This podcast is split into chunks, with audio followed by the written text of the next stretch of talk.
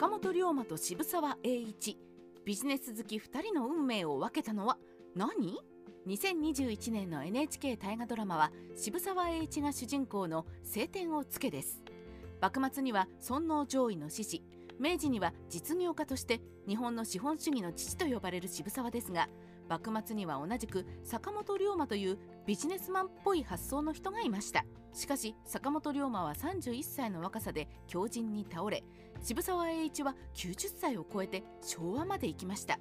2人のビジネスマンの人生はどこがどう違っていたのでしょうか。どちらも裕福で低い身分からのスタート。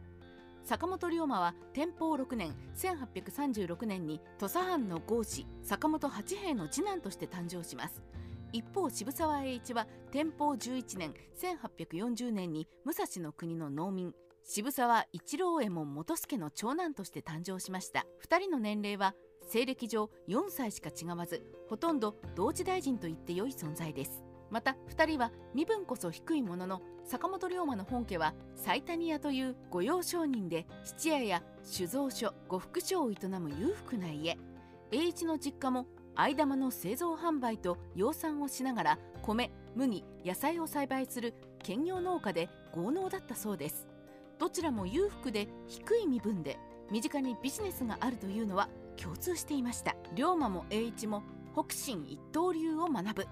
さて成長した龍馬は嘉永6年1853年に自費での江戸遊学を許され北進一刀流の桶町千葉道場に弟子入りしています。桶町道場の千葉貞吉はお玉ヶ池の本家千葉道場の同主千葉周作の弟でした。渋沢栄一も龍馬から8年遅れ文久元年1861年にお玉ヶ池の千葉道場に入門して北進一刀流を学んでいます。しかし龍馬と違い栄一は千葉道場で激烈な尊王攘夷思想を持つ仲間に共鳴してしまい文久3年1863年には重慶の渋沢喜作らと高崎城を乗っ取って武器を奪い横浜外国人居留地を焼き討ちして長州と連携して幕府を討つという計画を立てますがいとこの小高長七郎の懸命な説得で断念しました。同じ頃の龍馬はすでに症状を無意味と悟り土佐藩を脱藩して勝海舟の門人となり海軍総連所で軍艦操縦を学んでいます。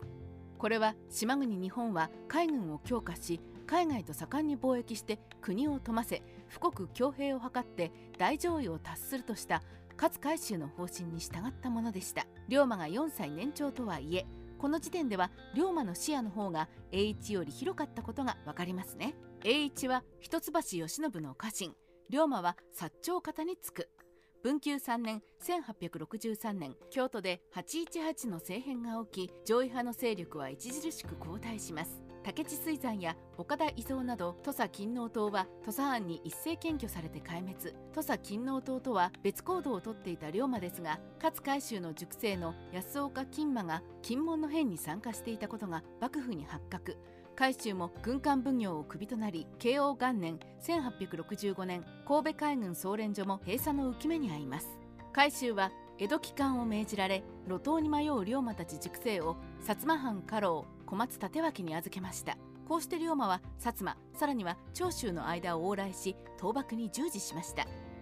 逆に渋沢栄一は幕府の尊攘派狩りに怯えているうちに一橋家の重臣平岡円四郎に拾われ将軍後見職の一橋慶喜に仕えることになります。当時の慶喜は尊攘派から京都の治安を守る金利護衛総督の任につき金門の変では攻め上ってきた長州藩を薩摩藩などと協力して撃退していますので栄一は一夜にして正反対の立場に身を置いたことになりますね。龍馬は強靭に倒れ栄一はフランスへ。その後の龍馬は薩摩藩に航海術を買われて亀山社中を結成して海上貿易と海戦を担当するようになります。同じ頃薩摩藩は高杉晋作の挙兵により倒幕派が主導権を握った長州藩に接近。龍馬の亀山社中は長州藩に薩摩名義で購入した武器を横流しするという武器商人の役割を演じました。第二次長州征伐で長州藩が幕府軍を撃破すると龍馬もユニオン号で砲撃に参加しますが戦争が終わると薩摩藩にも長州藩にも用済みになり車中はお払い箱になります。経済的に窮した龍馬は土佐藩重臣後藤象次郎が海軍力の増強を図っていることを知り自分たちを積極的に売り込んで土佐藩の外郭団体である海援隊を結成します。しかし大政奉還など政局に強く関与したことが災いし慶応3年1867年11月15日京都大宮で京都見回り組に惨殺され31歳の生涯を閉じました。一方の渋沢栄一は慶応2年1866年12月主君の一橋慶喜が15代将軍徳川慶喜になるとパリ万博博覧会に派遣される徳川秋田家の随行人として突出を命じられます。栄一はフランス・パリの進んだ政治経済の仕組みに驚き小上位を捨て大上位を目指すことになりました。一番危険な時期にどこにいたかが命運を分けた。龍馬と栄一の人生は倒幕と砂漠でニアミスを繰り返しつつ両者とも小上位ではなく大上位を目指す方向で一致していきました。2人の一番の違いは日本が最も激動した慶応年間に龍馬は政治の中心部で活動し栄一は安全なパリで近代経済の吸収に勤しんでいたことでしょう。栄一としてももし一番危険な時期に日本にいたら慶喜の側近として小栗忠政のように新政府軍に逮捕され処刑されなかったとは言えません。金門の変の時に慶喜が率いていた兵士は栄一が武蔵の国を回って集めた兵だそうですから